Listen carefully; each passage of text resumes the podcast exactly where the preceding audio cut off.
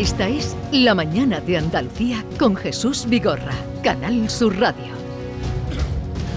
Desde la calle Alcazabilla, hoy vamos a contarles cómo amanece la ciudad, la ciudad de Málaga y cómo despierta y cómo se prepara para las fiestas de Navidad. Pero lo primero es el encuentro que tenemos con el alcalde Francisco de la Torre, al que hemos situado pues en plena calle, en la calle, delante de la Hermandad de los Estudiantes. Francisco de la Torre, alcalde de Málaga, buenos días. buenos días. ¿Qué tal está? Muy bien, aquí en calle Alcazabilla, la de Estudiantes, pero justo al Teatro sí, sí, ya hemos dicho. La Teatro Hermano, Alcazaba, aduana, eh, a espalda del Museo Picasso. Punto especial, punto cargado de historia de la ciudad de Málaga. Sí, sí, o sea que está bien elegido Muy bien. el sitio, aunque pasemos un poquito de frío. O está en la calle. Pero vamos, compara con otras ciudades de España y de Oh, Europa. no, ¿eh? no hay, no hay color. no hay color. Nueve graditos que llegarán a 17 y 18 máxima de la península. Bueno, alcalde, ¿cómo ha conseguido usted que Málaga sea foco de atracción no solo mm, en el verano, no solo en Navidad, sino siempre? Porque eh, ayer estaba la calle, las calles impresionantes, el centro de Málaga, pero no es solo en Navidad, es durante más épocas del año. ¿Cómo lo ha conseguido? Pues encanto de la ciudad y de los malagueños. Eh, las condiciones naturales de Málaga son muy buenas para ello, ¿no? Y luego, pues tratar de eh, cuidar el patrimonio, mejorarlo, hacer una ciudad cómoda, accesible, que apueste por la cultura con fuerza, que apueste también por la innovación tecnológica, eh, por ir en la línea de la sociedad ambiental, en fin, una ciudad tan más abierta al mar que antes, que resolviera bien los temas puerto-ciudad, ese diálogo que ocurre en las ciudades portuarias, esos espacios que son eh, duros a veces cuando son puros portuarios, ¿no? El puerto necesitaba compensar también los ingresos que perdió con el tráfico de petróleo que se fue de Málaga a Cartagena, por razones que la ciudad puso en su día, ¿no? El tráfico que iba hacia Puerto Llano, ¿no? Y entonces, en esa búsqueda de nuevos ingresos, hemos procurado que haya ventajas para la ciudad, no solamente para el puerto. y ha quedado muy bien, muelle 1 y muelle 2, ¿no? Yo creo que lo que queda por hacer en el Ticket Levante, en el muelle 4, con las oficinas, en el auditorio, que no, no tenemos auditorio todavía, ¿eh? Estamos ya avanzados al siglo XXI. Tenemos 1870 Teatro Cervantes, es la referencia nuestra desde el punto de vista escénico, ¿no? Haciendo hora de que Málaga tenga el auditorio que necesita, no solo Málaga, ciudad y la provincia, sino también el espacio mediterráneo de Algeciras Motril, que podría ser atendido desde el auditorio de Málaga con un modelo que ya está hecho el proyecto, pero ahora hay que tener, encontrar la financiación público-privada para hacerlo. ¿Y dónde iría ese auditorio? En San Andrés, pasado el río, es todo un símbolo de la Málaga, perdón, que pasa el río Valmedina, al margen derecha, la Málaga popular, la Málaga obrera, la Málaga industrial y no solo la Málaga burguesa eh, de la margen izquierda, ¿no? donde están la mayor parte de la oferta cultural. Tenemos al otro lado también Tabacalera, Sí. eh, que es un complejo eh, símbolo de la Málaga cultural y tecnológica, ¿no? pero creemos que ese espacio de San Andrés lo buscamos a principios de mis mandatos, del año 2000-2001. Una de las tareas fue a ver dónde podía haber un espacio idóneo para el auditorio no encontramos mejor que ese. Y en un acuerdo de 2004 que fue clave para esta operación Puerto Ciudad, quedó perfectamente claro que el puerto cedía ese suelo para nosotros. Después entró el Ministerio de Fomento con Magdalena Álvarez y dijo que no, que lo ponía el Ministerio Sí. eh, como aportación dineraria o en especie, ¿no? Y eso cambió un poco el tema, pero bueno, eh, se recuperará. Ahora tendremos que pagar una cantidad o compensar al puerto. Antes era gratis, lo daba gratis, ¿eh? eso se perdió, pero eh, lo recuperaremos y sobre ello pondremos algo que nosotros no cobraremos, lo pondremos gratis en el ayuntamiento. Eh, ya veremos, habrá que ver, habrá que ver si lo contabilizamos, porque ya es un dinero que cuesta, no es no es simplemente firmar la desafectación. Bueno, me hablaba usted del puerto, alcalde, y en el puerto hay un proyecto eh, del que todo el mundo habla. Las horas que llevo en la ciudad, ya he oído hablar antes de él, ¿no? Es la famosa torre del puerto, que sería, iría eh, en, el- en la zona del Levante, Sí. y que sería un rascacielos que cambiaría incluso eh, el, panorama de la ciudad por la altura que va a tener. ¿Cómo está ese asunto? ¿Va adelante? ¿Se va a hacer ese gran rascacielos en el puerto de Málaga? Bien, es una iniciativa del puerto y la línea de lo que antes decía, quería compensar y quiere compensar los ingresos que perdió del tráfico petrolero, eh, planteado hace ya años, antes del año 11, y que eh, el ayuntamiento no hemos puesto pegas, hemos eh, facilitado la tramitación del puerto por entender que tiene más ventajas que inconvenientes. Eh, son unos 115 metros de altura, eh, no, es, un edificio, por tanto, que esté excesivamente alto, bien es verdad que tiene una cierta altura, pero tiene también una delgadez, no es un edificio eh, amplio, no es eh, la Malagueta en su conjunto de edificios, que es menos altos, pero hacen una barrera visual eh, mucho más importante que esta, porque además este edificio va a ser visto desde tierra hacia el mar. Desde el mar hacia tierra no hay espacio peatonal más allá de él. No es un espacio que se recorra, ¿no? Cuando planteamos el Muelle 1 y 2, había unos proyectos de multicines, etcétera, en el Muelle 1. Muelle 1 es el paso de la Sí, sí, farola. lo- lo conozco. Y entonces sí me planteé una reducción que hicimos en el 2004. Y hemos conseguido que de la farola hacia la ciudad no haya barrera visual ninguna. Los edificios que hay no pueden superar el nivel de la farola. Y si lo superan son translúcidos en cristal, muy pocos que hay. ¿no? Y está el cubo, el Pompidou. Mm. Sí, es sí. un icono de la ciudad. Sí, sí. Bello Se ha convertido en muy poco tiempo, además. ¿eh? Efectivamente, ¿no? Este, pero se ve. El otro está más allá. El otro se verá viendo hacia la bahía, cierto. Como vemos, eh, las chimeneas grandes que tiene eh, Financiera Minería, bueno, el nombre anterior, la fábrica de cemento, en, en el este de la Sí. ciudad, ¿no? Como se ven ya las torres Picasso en la zona oeste, que no son de 115 metros, pero tienen una cierta altura también, muy hermosas como edificios, el litoral oeste, ¿no? Eh, for- formarán parte del Skynet. Como se ve en Barcelona, el Hotel Vela, Sí. ¿eh? que está Va incorporado. a ser ya a la una especie, yo me imagino Sí, que será no es- porque no es está también no es- es- una especie de espigón, ¿no? El Hotel Vela. Sí, sí, no es una anchura, el Hotel Vela es más ancho, tiene una forma de vela amplia. Este es una torre eh, elíptica para adaptarse bien al viento, que siempre sopla más alto, más fuerte Sí, sí, en sí. esa zona, que pegado hacia, hacia tierra, digamos, ¿no? Y que va a suponer un hotel de gran calidad que en Málaga necesita hoteles de cinco estrellas. Queremos ir a un turismo de excelencia, necesitamos oferta de excelencia, ¿no? Pero que eso va adelante, ya ha pasado los permisos. Por parte eh, nuestra, por parte nuestra eh, está ya en la aprobado la tramitación final. eh, tenemos que publicar boletín, enviar luego vía puertos del Estado al gobierno corresponde al Consejo de Ministros eh, la aprobación definitiva para autorizar en espacio portuario un hotel. Nunca son residencial, nunca son permanentes, pero un hotel, un hotel no olvidemos que es concesión, o sea que será público. Al cabo de los años de la concesión es propiedad del puerto, es una propiedad pública, ¿eh? no es una privatización Sí. definitiva ¿no? o indefinida, sino de la gestión. ¿no?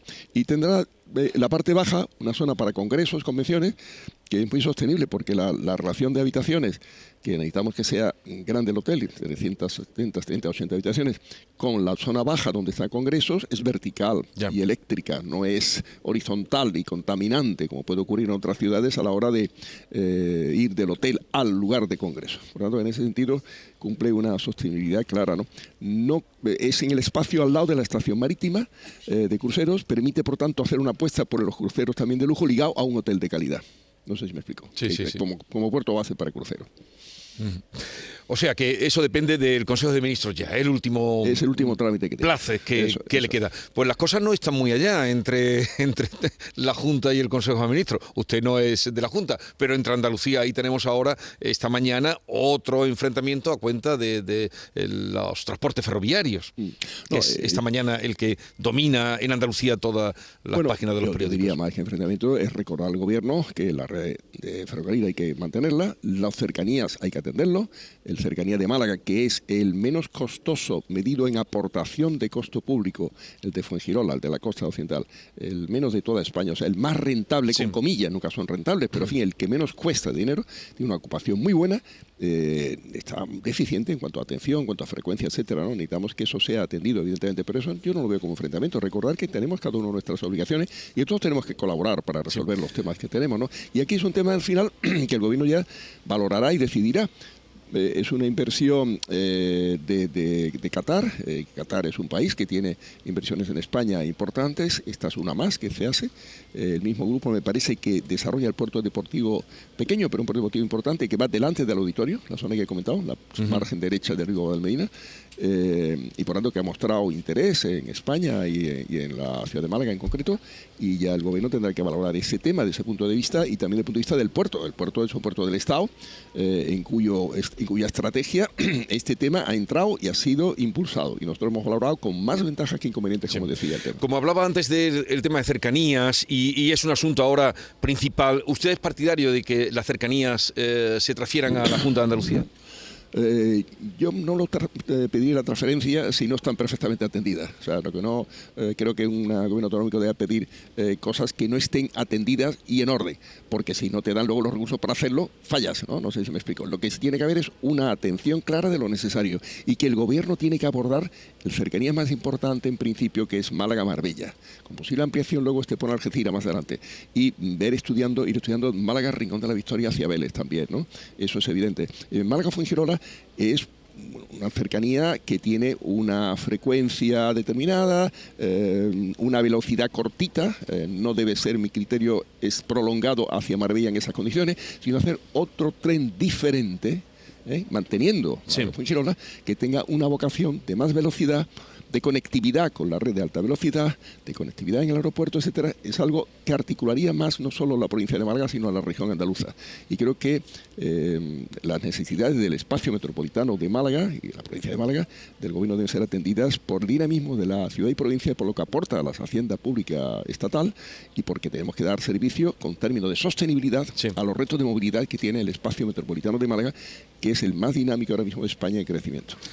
O sea que transferencias de cercanía sí, pero mm, bien pensado, ha dicho Exacto, usted. sí, sí, sí. Yo, yo diría, yo no lo planteo, planteo que se hagan las inversiones necesarias y cuando esté Sí. bien, en todo caso ya transfiera. Pero fíjese que siempre cuesta dinero. Por lo tanto, eh, antes hemos dicho que el que menos cuesta es el de Fuengirola, comparado con Madrid, Sí. con Barcelona, con todo, con Valencia, con Sevilla, etcétera. ¿no? Pero cuesta dinero el transporte público. Por lo tanto, no es bueno plantearlo de entrada. Las cosas estas hay que poner menos, em, más cerebro y menos corazón, ¿no? Me explico? No, porque lo pide Cataluña. Bueno, pero Cataluña es que consigue un montón de dinero para sostenerlo, por otra parte, ¿no? Por lo tanto, tiene que ver en qué condiciones. Lo importante es que esté bien mantenido y funcionando adecuadamente. Y, por tanto, en las inversiones necesarias, eh, en cuanto a hacerlo para que esté eh, atendido bien y luego funcionando adecuadamente con las aportaciones públicas que hoy por hoy son estatales. Alcalde, un problema tremendo es el de la sequía que tenemos en, en Andalucía. Mm, ¿Hay riesgo de que si no llueva, si no llueve tenga eh, restricciones en Málaga en el verano? Eh, ¿Cómo lo contempla usted? Eh, En el verano yo creo que no, eh, estaremos muy preocupados si no ha llovido de aquí al verano, eh, pero tenemos un agua que poder utilizar en el pantano Guadalhorce, que de los tres que abastece la, la ciudad, que es un pantano que en el año 95, una gran sequía, estaba mm, sin poder utilizarse porque tenía una cantidad de sal grande, tiene un manantial salino bajo el embalse, bajo el vaso, Sí. o sea, dentro de- del agua, ¿no? Subacuático diríamos la palabra, ¿no? Por lo tanto, no se puede aislar allí. Y lo hemos resuelto desde el año 2005 con una planta desalobradora en, el o- en la entrada del agua de Málaga, en el Atabal, ¿no? Y eso nos permite utilizar las reservas que hay ahí, que no que sean muchas, pero son algo, que antes iban al mar periódicamente. Ni servía para, ni sirve directamente para regar ni para abastecer la, la ciudad, ¿no? Entonces eso nos da un cierto margen, es más, se han ampliado la planta desalobradora lo suficiente para poder atender la sarquía. Estamos dando agua 300 litros por segundo al Rincón de la Victoria y parte de- del municipio de Vélez, ¿no?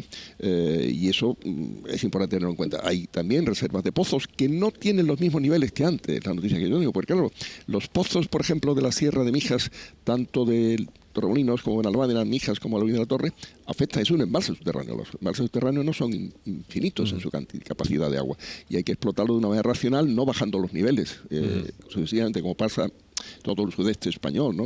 Eh, es un tema importante a profundizar y habrá que poner en marcha desaladoras, no hay duda. Lo que pasa es que eso no, está, no funciona No- no es inmediatamente. inmediato, es, evidente. ¿no? Por lo tanto, tenemos una situación en la cual podemos aguantar algo más que otras zonas, por esto que comento del Guadalhorce, del embalse, eh, pero será muy preocupante, evidentemente. Tenemos eh, la posibilidad de regenerar agua, hemos planteado un programa de acción que está concertado con la Junta de Andalucía, que ha movilizado recursos del 0,20 famoso, ese, ese canon que había, que no se había gastado por la anterior Junta de Andalucía, está sirviendo para atender todos estos temas de sequía. Ahora mismo estamos también dando agua a la sarquía, del agua regenerada de la zona este de Málaga, el Peñón del Corvo, eh, convertida en agua capaz de regar, Sí. regar la- los árboles eh, subtropicales de mangos y aguacates de la sarquía, de tal forma que la poca agua que queda en la viñuela sirve para abastecer y no para regar. ¿no? Y algo parecido en el Guadalhorce se puede hacer, está planteado, para regenerar el agua a 2.000 litros por segundo de la depuradora del Guadalhorce, que también depura el agua de Torremolinos ¿no? y el Aurín de la Torre.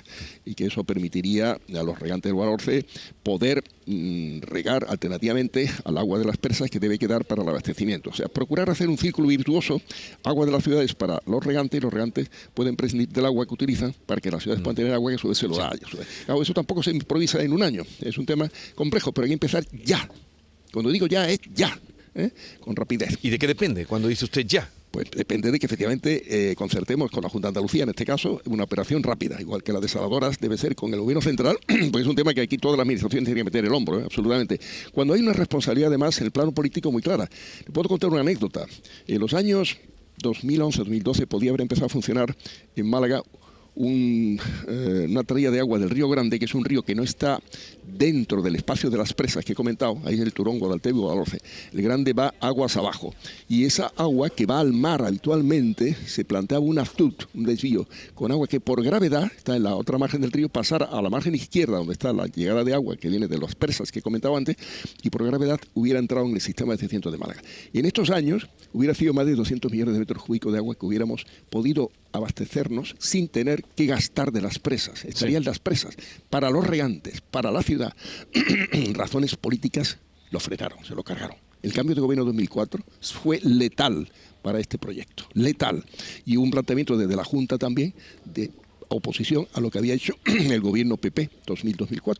Nosotros encajamos un programa que tenía fondos europeos. Hubo que cambiar una obra adjudicada para hacerlo por hacer un impulso de agua desde pozos de Aljaima en la zona de, del Guadalhorce, Valle Medio del Guadalhorce, para poder gastar un dinero perdón, que era necesario gastar. Lógicamente estaba comprometido con, con Bruselas, pero era mucho más inteligente no gastar energía en los pozos, utilizar un agua que iba al mar, que iba al mar, que no perjudicaba a nadie, y ahorrar agua en las presas, porque podía venir una sequía nueva, como así ha pasado.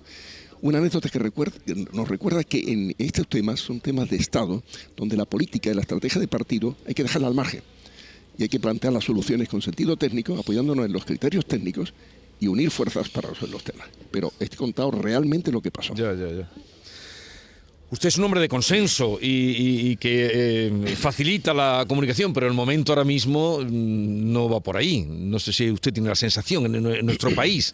Creo que a pesar de la situación tensa en el país ha vivido y que vive, porque ha hecho una estrategia de construir muros desde el gobierno, cuando no hay que construir muros, sino tender puentes de enlace y de diálogo, eh, sin embargo, siempre se puede y se debe hablar. De todos los temas. Absolutamente de todos. Eh, brevemente, porque no quiero que se refríe, porque estamos en la calle. Estamos en la calle de Cadavilla. La última vez que hablamos fue con ocasión de cuando usted mm, anunció, la palabra prohibir no me gusta, eh, pero que se acabaran ya las fiestas de eh, despedidas de solteros en la calle. Creo que fue la última vez que hemos hablado, hablamos con frecuencia. ¿Cómo está funcionando eso? Bueno, exactamente bien. Yo creo que los propios establecimientos... ¿Le imitarán?